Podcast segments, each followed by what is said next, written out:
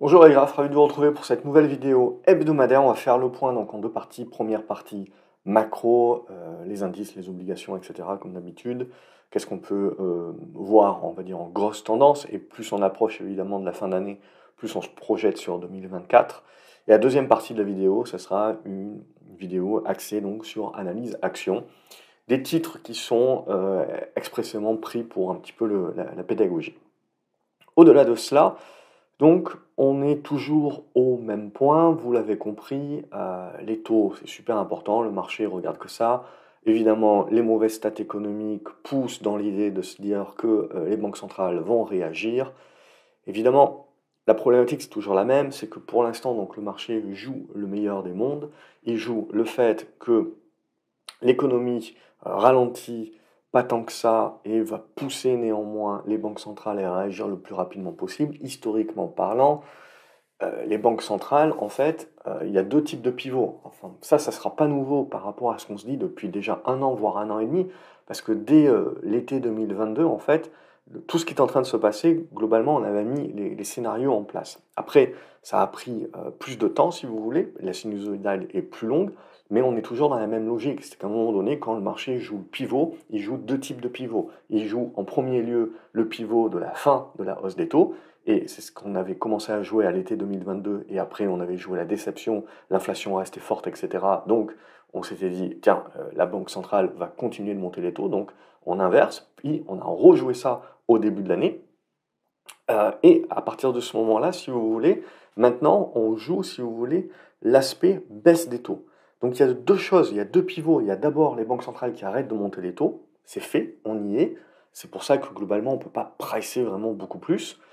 Et ensuite, le deuxième pivot, c'est les banques centrales qui baissent les taux. Oui, mais de combien? Et quand? Et à quelle vitesse? Tout ça, ce sont des impondérables et le marché donc met un petit peu la charrue avant les bœufs.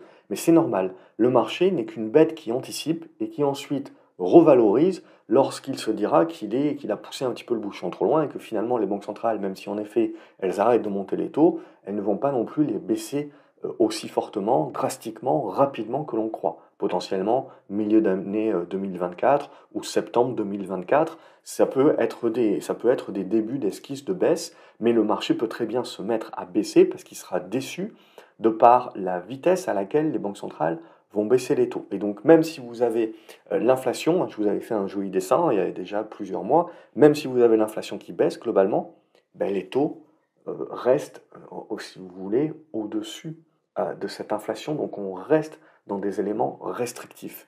Donc ça, il ne faut pas le négliger. Il ne faut pas négliger également qu'on arrive dans un environnement où beaucoup de sociétés doivent se refinancer. Et même si les taux là sont en train de se détendre et de baisser. Ce n'est pas suffisant, si vous voulez, dans un, environnement économique euh, qui euh, décroît, des sociétés qui vont devoir se refinancer à des taux bien plus élevés que ce qu'elles avaient refinancé. Bref, on, est, si vous voulez, un petit peu au milieu du guet où c'est, on est en train de se dire que les banques centrales vont encore nous sauver, mais justement, pour moi, ça peut être le moment où on se dira les banques centrales vont être plus lentes que ce qu'on croit. Rien de nouveau, donc ça c'est le risque, c'est le risque à prendre en compte. Évidemment, pour l'instant, le marché ne matérialise ou ne valorise absolument pas ce risque-là. Il valorise uniquement le fait que tout va bien se passer dans le meilleur des mondes possibles et que les banques centrales vont réagir très fortement et très rapidement. À titre personnel, je ne le crois pas. On a un discours de Powell euh, qui doit avoir lieu ce soir. Je pense qu'il sera dans la lignée de ce que je suis en train de vous dire. Il leur faut euh, plus de data de toute manière et c'est toujours un petit peu trop tôt. N'oublions pas que euh, tout cela, ça prend du temps, si vous voulez. Et donc, euh, la Fed ne tirera pas avant de vraiment avoir tous, ces indicateurs rouges, notamment le chômage. Et le chômage, c'est la dernière roue du carrosse, c'est le dernier truc qui monte. Et en règle générale, quand euh, vous réagissez par rapport au chômage, vous réagissez un petit peu trop en retard. Et donc, même si vous baissez euh, les taux, globalement, avant que cette baisse de taux ait un impact sur votre économie, il se passe 6 mois, 9 mois. Donc, le marché boursier anticipe, c'est une chose. Mais l'économie, n'oubliez pas qu'actuellement, on n'a pas encore intégré les dernières hausses de taux qu'on avait faites il y a plusieurs mois déjà. Donc ça, voilà, c'est euh, à prendre également en ligne de compte. Et historiquement parlant, euh, c'est toujours quand euh, il y a toujours des périodes de 6 mois, 9 mois où la Fed laisse ses taux inchangés. Et en règle générale, c'est là où l'erreur se fait, c'est qu'elle laisse ses taux inchangés trop longtemps. Euh, et donc, ça a le temps, si vous voulez, de gripper l'économie à ce moment-là. Et après, elle réagit trop tardivement, ce qui fait que même quand elle baisse les taux, finalement, le, marché continue de baisser parce que c'est trop tard, trop peu et trop lentement. On verra si c'est exactement le même cas ici. Hein. La Fed, on le voit, prouve et démontre qu'elle ne répète pas les mêmes erreurs. On n'oublie pas que l'année prochaine, c'est surtout une année électorale pour les US. Donc ça aussi, ça peut rentrer euh, en ligne de compte sur un paquet d'éléments. Bref, pour moi, en fait, on rentre dans des éléments où on est dans des constructions, c'est-à-dire que on va avoir le droit de reprendre son souffle sur des valeurs de croissance typées semi-conducteurs. On va avoir le droit de croire à euh, un retour, un rebond de la Chine, un, retour euh, des pays émergents, de l'Europe, etc., qui vont permettre à tout un tas de valeurs value et éventuellement les métaux de remonter la pente. on en parle déjà depuis de nombreuses semaines. Mais globalement, c'est ça éventuellement, c'est est-ce qu'on rejoue en 2024 une année de rotation comme on a pu jouer en 2022 Ce qui va nous intéresser pour ça, donc, c'est la suite sur les taux. Donc moi, ce que je regarde maintenant, c'est on a fait, je pars du principe qu'on a fait le rebond sur les taux qu'on devait faire, euh, mais il faut bien regarder que ce rebond revient en fait sur les niveaux de support qu'on avait atteints euh, et que l'on pensait socle à l'époque, justement, euh, fin 2022 euh, et milieu 2023. Donc là, pour moi, c'est une zone un petit peu de résistance, donc il ne faut pas croire que les taux vont continuer de baisser éternellement. Donc on voit qu'on construit, éventuellement on peut donner un dernier coup de, rein vers la zone des 95, mais je pars du principe que maintenant, on a une zone, on va dire 91-96 hein, globalement, où pour moi c'est de la neutralisation qui se met en place, c'est de la construction de congestion.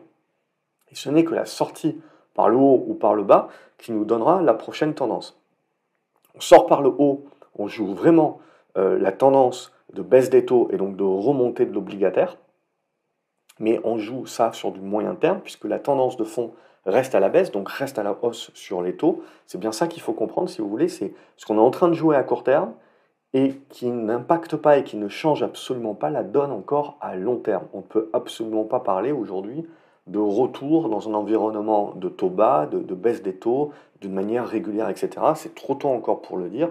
Il faudrait, vous le voyez, réussir à minima de repasser au-dessus des 96 et confirmer au-dessus des 100, 101. Et là, on en reparlera. Ce qui va surtout m'intéresser, c'est à quelle vitesse on fait la remontée. Parce que si on continue là de jouer un petit peu l'escalier, ben, ça, veut dire globalement qu'on on valide une économie qui certes ralentit, mais quelque chose qui se fait crescendo. Euh, et ça, ça peut être le meilleur environnement pour les marchés. Si on commence à accélérer les choses, certes, oui, on commencera à baisser les taux et on se dira, euh, youpli, oh là, euh, les taux continuent de baisser et donc la Fed va être un ami et va également baisser ses taux court terme. Mais ça voudra aussi dire que l'économie est en train de ralentir beaucoup plus sévèrement et beaucoup plus rapidement que ce que l'on croit et que ce que l'on avait anticipé. À ce stade-là, comme je vous l'avais dit, j'avais passé de nombreux mois à vous dire que le consommateur et les entreprises étaient très résilientes euh, et elles rentraient dans, ce, ralentissement économique de manière très forte. Et donc il ne fallait pas croire, si vous voulez, qu'on allait avoir un chavirement du jour au lendemain. Mais vous avez donc besoin, si vous voulez, que le ralentissement économique s'accélère et puis dure dans le temps pour que vraiment la, la, situation empire auprès des entreprises et auprès des particuliers au point où on arrive au point de bascule, c'est-à-dire à l'accélération des événements pour, et éventuellement un événement de crédit. Donc pour l'instant, on n'y est pas, on est toujours sur des choses qui se construisent dans le temps, donc ça reste tout à fait propre. Donc pour moi, on est là-dedans. Tant qu'on est entre les 90 et les 96, on est dans cette phase de construction. C'est quand on va en sortir et avec quelle vitesse et quelle force on en sort qu'on validera en effet le fait que les taux baissent de manière plus forte, oui, mais le fait que ce n'est pas forcément une bonne nouvelle parce qu'on se souciera un petit peu plus de l'économie à ce moment-là et des marges des entreprises. Donc c'est ça aussi qui est important. C'est-à-dire que là, on a un rebond sur le quatrième trimestre, c'était prévu globalement, économiquement parlant. Les vraies questions commencent à arriver sur 2024. Donc évidemment, tout le monde va aller de sa petite prévision sur 2024, etc. Soyez toujours très prudents, évidemment. Je vous rappelle que la majorité des prévisionnistes pour euh, fin 2022 disait que 2023, ça allait être euh, une année baissière. Donc on en est là aujourd'hui, c'est toujours le même point. On est un petit peu comme Saint Thomas, on croit ce qu'on voit. Et pour moi, là, on a eu donc le rebond qui sous une forme de prorata. Éventuellement, on peut pousser encore une deuxième jambe, mais il faudra s'attendre à une phase, à un moment donné, de construction-congestion, où le marché va vouloir observer, va vouloir attendre qu'un peu plus de stats commencent à rentrer pour pouvoir justement juger et jauger de la vitesse à laquelle on ralentit. Est-ce qu'on ralentit vraiment euh, fortement ou pas? Et en fonction de ça, eh bien, on, va, on, va, on va pouvoir sonder les choses. Au niveau des pétroles, ce que l'on voit, c'est qu'on continue de baisser la production, mais euh, à ce stade, ça ne fait rien sur les prix. Donc le marché, là aussi, est dans la validation, si vous voulez, du ralentissement économique. À ce stade-là, c'est là où c'est très intéressant parce que tous les indicateurs, si vous voulez, commencent petit à petit euh, à se valider, mais on a toujours beaucoup de flux sur les marchés actions. Donc à partir de ce moment-là, si vous voulez, ce qui va nous intéresser, c'est un petit peu comment on va sortir de tout ça. Est-ce qu'on commence, donc là on est toujours dans le biseau, est-ce qu'on commence à sortir par le bas en cassant les 75 et les 70 euh, auquel cas là on validera réellement, si vous voulez, que le marché, même avec la baisse de l'offre, valide vraiment qu'il va y avoir une baisse drastique de la demande, ou au contraire, ce que je pense plus, en fait, c'est euh, une remontée au-dessus des 85-86 dollars. Donc après, ça peut se jouer en plusieurs étapes. Hein. N'oubliez pas, comme je vous l'ai dit, le ralentissement économique peut être là, mais comme il est lent, si vous voulez, pendant, on, peut, on peut très bien euh, pas mal monter et avoir des sous-cycles, des sous-vagues, et, ensuite revenir peut-être vers mi-2024 en se disant, là vraiment, la, santé des entreprises et la santé du consommateur maintenant se dégradent réellement. Ils ont pu résister jusqu'à maintenant parce qu'il y a eu des hausses de salaire, etc. Il y avait des réserves, mais dorénavant, vous avez une part de plus en plus importante de la population qui est en galère. Euh, donc à partir de ce moment-là, si vous voulez, c'est ça qu'on va regarder, c'est comment un petit peu euh, les matières premières réagissent. Et ça, ça va nous dire beaucoup de choses, ça va nous dire beaucoup de choses sur la capacité de la Chine et de l'Asie au sens général de remonter la pente. Euh, actuellement, on le sait, euh, on a des statistiques un petit peu dans les deux sens, mais c'est tout, à fait, normal parce que vous avez forcément une période, la remontée, le rebond, si vous voulez, ne se fait pas en ligne droite. Donc vous avez besoin à un moment donné de construire le socle, qui peut être le socle de base, et puis ça zigzague, ça hésite à ce niveau-là, avant qu'on choisisse un niveau. Donc personnellement, moi je pense qu'en 2024, il faudra regarder du côté de la Chine. Euh, et notamment de son rebond. Et pour regarder un petit peu le rebond, euh, le rebond chinois et de l'Asie sens général, je regarde euh, un petit peu plus du côté du cuivre. Ça, je vais l'enlever. Ce qui va vraiment m'intéresser, on le voit, c'est le biseau dans lequel on est, le fait qu'on est en train d'arriver sur une résistance. Donc quand je vois le cuivre remonter comme ça, si vous voulez, je me dis que certes, il y a quelques stats qui prouvent encore que la Chine, c'est pas tout à fait ça, mais que quand même le marché commence un petit peu à anticiper. On voit l'aluminium, etc. On voit pas mal de matières premières qui commencent à bien remonter la pente, à bien rebondir. Euh, donc pour moi, c'est quand même en train de valider, si vous voulez, que il va falloir, si vous voulez, bien comprendre le système des vases communicants et bien comprendre que euh, en Occident, on peut se dire ralentissement économique. Faudra-t-il encore voir la force? Mais tout ce qui va être Asie notamment, ou Amérique latine, on a potentiellement un, monde qui va se déphaser avec euh, éventuellement une reprise économique. Reprise économique en Asie qui peut donc dynamiser le pétrole alors qu'on s'attendra au fait qu'il baisse euh, parce que euh, en Occident on est en ralentissement économique, dynamiser les matières premières et donc relancer le débat un petit peu sur l'inflation. et relancer, si vous voulez, le fait que les banques centrales vont baisser les taux, mais vont certainement les baisser moins vite et moins fortement que ce que le marché anticipe à aujourd'hui, un petit peu en mode meilleur des mondes possible. Donc ça, je me fais l'avocat du diable là-dessus. Hein. Je ne sais pas si ça se réalisera ou pas et dans quelles étapes. Hein. C'est pour ça qu'on fait le commentaire semaine après semaine. Mais si on veut se projeter, si vous voulez, et réfléchir également en termes de risque et en termes de gestion du risque, on se projette sur, voilà, qu'est-ce qui pourrait décevoir le marché, c'est ça.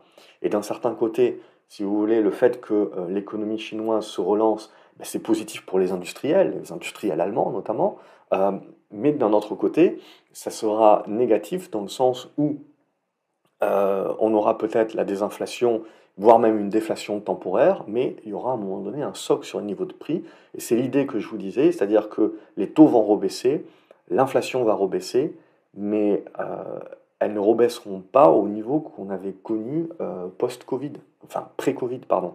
Donc c'est ça aussi qu'il faut bien se dire, c'est tout ça va prendre beaucoup de temps, mais on est en train éventuellement de construire, si vous voulez, quelque chose qui nous fait sortir du cycle des 15 dernières années. Mais c'est encore très très vague, si vous voulez, parce qu'on peut encore énormément discuter sur ça, parce que démographie et compagnie, et on peut se dire qu'on tend vers la japonisation. Mais ce qui est important un petit peu, c'est de bien comprendre que les entreprises sont bien corrélées mondialement, mais qu'on voit bien, si vous voulez, une dichotomie euh, dans le monde qu'on peut diviser euh, en, en, deux parties. Donc c'est ça, en fait, tout l'enjeu actuel, Et, tout le défi en ce moment, si vous voulez, c'est pas de se faire complètement gommer l'esprit par juste une vue française ou une vue européenne ou une vue américaine, et bien d'essayer de prendre l'ensemble des choses et bien de comprendre, si vous voulez, qu'un certain nombre d'industriels peuvent très bien remonter la pente par rapport à la remontée des marchés euh, asiatiques. Euh, à, contrario, des valeurs de croissance qui ont fait la performance euh, cette année peuvent très bien être revalorisées à la baisse et marcher en crabe, si vous voulez, parce qu'à un moment donné, on jouera le fait que les taux baissent, mais ne vont pas baisser assez vite, donc il va falloir revaloriser un petit peu tout ça. Mais ça, voilà, c'est le côté naturel des choses, mais à ce stade, on n'en a absolument aucun indice, si ce n'est des débuts de quelque chose sur les métaux qui, moi, m'intéressent pour justement valider un petit peu ce type de scénario-là. Donc, on continuera de regarder le cuivre. Pour l'instant, il n'y a pas de signal en tant que tel. Hein. J'ai besoin qu'on revienne au-dessus des 4 dollars, globalement, pour avoir un vrai signal. Mais c'est quelque chose à regarder. Quand on va regarder les indices et on va regarder donc un petit coup euh, du DAX, ben, ça va très bien. Euh, donc on a la remontada qui continue de se faire. Alors, est-ce qu'on va aller chercher jusqu'à la résistance avant de consolider, ou on va consolider un petit peu et puis aller la chercher dans un second temps? Voilà, ça, ça fait partie de l'impondérable. Globalement, on sait bien qu'à un moment donné ou un autre, le fait d'avoir gagné 2000 points en ligne droite, ben, il va falloir le consolider un petit peu. Mais pour moi, je veux dire, tant qu'on va rester au-dessus des 15 009 dorénavant, ça restera une consolidation saine. 15 009 jusqu'à 15 008, ça va rester une consolidation saine, il n'y a pas, a pas grand-chose à, remettre en cause. On, est dans de la construction de configuration qui ensuite va nous intéresser. Ce qui m'a surtout m'intéresser pour la suite, c'est qu'est-ce qu'on va faire, combien de temps on va mettre entre 15 008 et 16 008 pour arrondir, 16 006, 16 007, et c'est surtout comment on en sortira. Parce que si ça sort par le haut, ça, euh, là c'est un, très très gros signal qui peut, qui peut être donné en mode exponentiel. Et à contrario, si ça ressort par le bas, c'est là où on repartira sur de l'hésitation. Mais à ce stade-là, vous avez nécessairement besoin un petit peu d'une digestion et qu'on marche un petit peu en crabe. Donc il va falloir un petit peu euh, s'y attendre à un moment donné. Euh, si je regarde le CAC 40, je retrouve la même chose, c'est-à-dire une sacrée remontada qui me permet de revenir actuellement sur les 7360. Bon, j'aurais bien aimé qu'on aille chercher les 7400, 7450, cette zone-là. C'est la zone de résistance. Il faudra s'attendre là aussi à ce qu'on consolide. Alors, est-ce qu'on va consolider maintenant ou on va aller la chercher et puis consolider plus tard voilà, Ça, ça reste, euh, ça reste la question, mais on va dire 7002, c'est mon point pivot à court terme au-dessus duquel je reste très positif. Et à moyen terme, je reste positif au-dessus des 7100. Tant qu'on est au-dessus de ces deux niveaux-là, toute consolidation est à voir comme scène et, et, comme construction. Et ce qui va surtout m'intéresser, c'est d'aller taper un petit peu les résistances pour voir si on a la force de passer. Et évidemment, quand on regarde le CAC 40, on se dit, pour avoir la force de passer, il faut que le luxe passe globalement. Et donc derrière, c'est il faut que également la Chine euh, remonte la pente. Parce que la Chine, si vous voulez, qui remonte la pente d'un premier lieu, ça va être important d'abord euh, qu'on consomme les matières premières avant de se dire globalement qu'on va se remettre à acheter des sacs de luxe donc moi, je le vois également comme un petit peu un, déphasage. N'oublions pas que euh, les foyers chinois sont blindés de cash à cause du Covid, à cause de l'incertitude immobilière, etc. Donc dès qu'il y a un petit peu de confiance qui revient, qu'il y a un peu plus de visibilité qui revient, ça ne se passe pas du jour au lendemain, mais il faut se dire que ce cash également va être employé. Euh, je pense que le gouvernement chinois va surtout essayer de supporter son marché boursier, donc de pousser les gens à acheter des actions directement, à investir, plutôt que euh, d'acheter des, sacs Vuitton, si vous voulez, euh, puisque vous avez donc euh, énormément de, flux, de flux étrangers qui, qui, se barrent, et même de flux, de flux internes qui, qui, se barrent, donc ils, ont besoin un petit peu de, de stopper l'hémorragie. Donc ça, ça peut être des choses intéressantes pour le marché chinois. Bon, on en reparlera, parce que ça aussi, ça peut mettre pas mal de temps euh, à, se mettre en place, mais c'est ce qui va m'intéresser. Si j'accélère un petit peu, on va aller chercher pour moi ce qui va être le nerf de la guerre également, euh, ça va être l'euro-dollar. Et l'euro-dollar, donc on voit bien qu'on a bien rebondi ici, donc on a une bonne surperformance de l'Europe hein, sur, ce rebond-là. À ce stade-là, je, sous-traite évidemment les, les GAFAM et compagnie. Hein. Euh, mais, pour moi, on a vraiment un, bon retour de l'Europe, de la même manière qu'on avait eu un bon retour sur, ce niveau-là. Donc ce qui m'intéresse, voilà, maintenant, c'est qu'on est en train de reconsolider, très bien. Ce qui va surtout m'intéresser, c'est qu'on tienne la zone des 1,07, 1,08, et du coup, qu'on ait la, capacité de revenir chercher la zone des 1,12. Et ça, pour moi, voilà, là, on commencera à rentrer dans le dur, parce que si on arrive à sortir de la zone des 1,12 jusqu'à les 1,14, on commence vraiment à valider la force de l'euro par rapport au dollar, et le fait qu'on peut avoir des flux qui sortent un petit peu des US et qui vont rechercher des pays émergents ou de l'euro. Et ce que je vous dis, c'est qu'en gros, quand vous avez un marché comme ça qui a été délaissé pendant des années, vous n'avez pas besoin que beaucoup de flux reviennent dessus pour, euh, pour créer en fait des gros décalages. Parce que du coup, comme le, comme le marché est pouillemesque, si vous voulez, hein, euh, vous avez des petites capes là-bas qui valorisent l'équivalent de nos grosses capes, euh, de, nos très grosses capes dans les indices. Donc, si vous voulez, vous n'avez pas besoin de que beaucoup d'encours sortent, mais ces encours-là, relativement, ça va avoir un gros impact sur l'Europe. Donc ça, je regarde beaucoup, si vous voulez. Euh, et je pense que ce n'est pas à sous-estimer. Également, si le marché fait une rotation type value, etc., ben, les meilleures valorisations sont en Europe aujourd'hui. Euh, et ça peut créer un socle fondamental qui soulage un petit peu, évidemment, les, gestionnaires pour aller, pour aller chercher ce type de choses. Donc ça, je regarde aussi. Ça sera très intéressant à regarder. Et puis, l'or, euh, l'or et l'argent, évidemment, toujours la même chose. Est-ce qu'on va casser les fameux 2000 dollars et compagnie?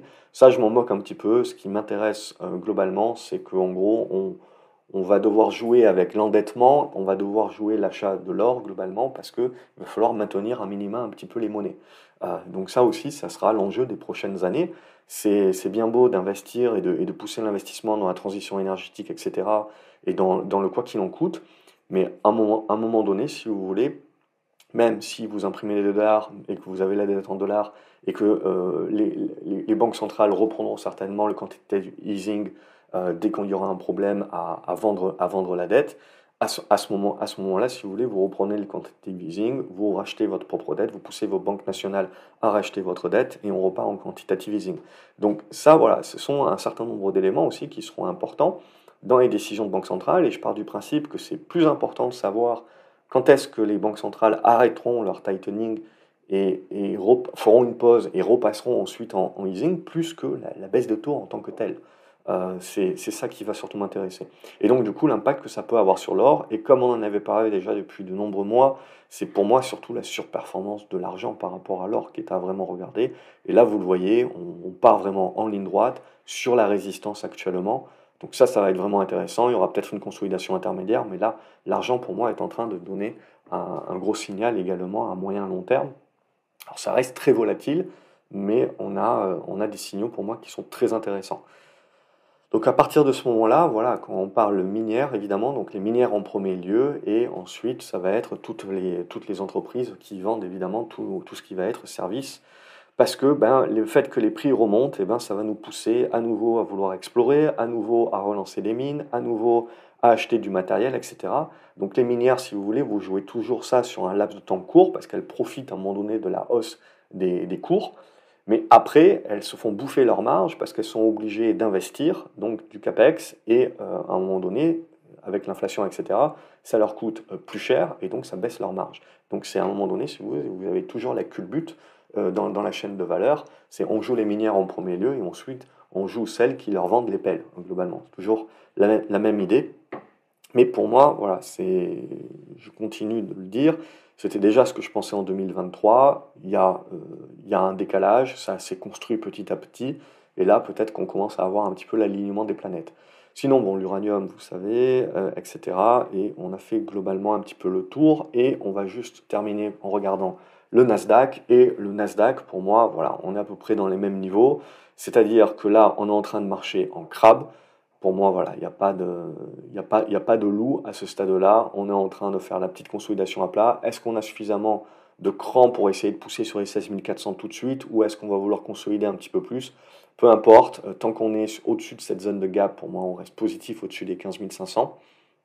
Ce n'est qu'en repassant en dessous qu'on rentrerait un petit peu dans des, dans des largeurs de consolidation où il y aurait pas mal de volatilité, mais pas forcément de, tendance, etc. Là aussi, je veux dire, on est en train de revenir dans une zone là qui sera, pour moi, où on peut jouer au crabe, c'est-à-dire faire pas mal de, de, gesticulation ici sans donner une véritable importance, mais tant qu'on va tenir les 15 500, et surtout les 15 200, tout ça, on reste dans le haut de la figure avec la potentialité de breaker.